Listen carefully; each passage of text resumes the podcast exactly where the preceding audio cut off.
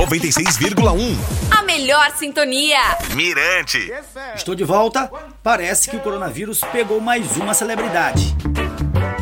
Segundo informações do New York Post, Toots Hibbert, líder do grupo Toots and the Maytals, teria sentido alguns dos sintomas da doença e já realizou testes para saber se está mesmo infectado. Cantor, de 77 anos, procurou ajuda médica após sentir dificuldades respiratórias. A família do artista soltou um comunicado para confirmar que Hibbert está hospitalizado esperando o resultado de um teste para a Covid-19.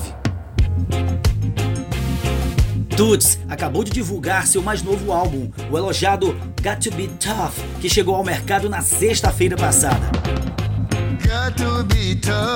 Toots tem uma longa história na divulgação da música jamaicana ao redor do mundo, que vem desde os anos 60.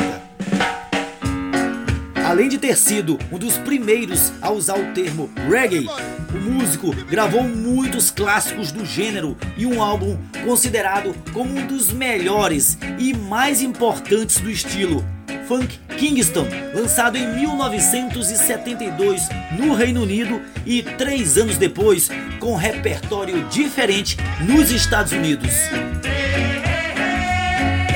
Desejamos melhoras ao cantor. Da redação, DJ Valdinei. Até a próxima!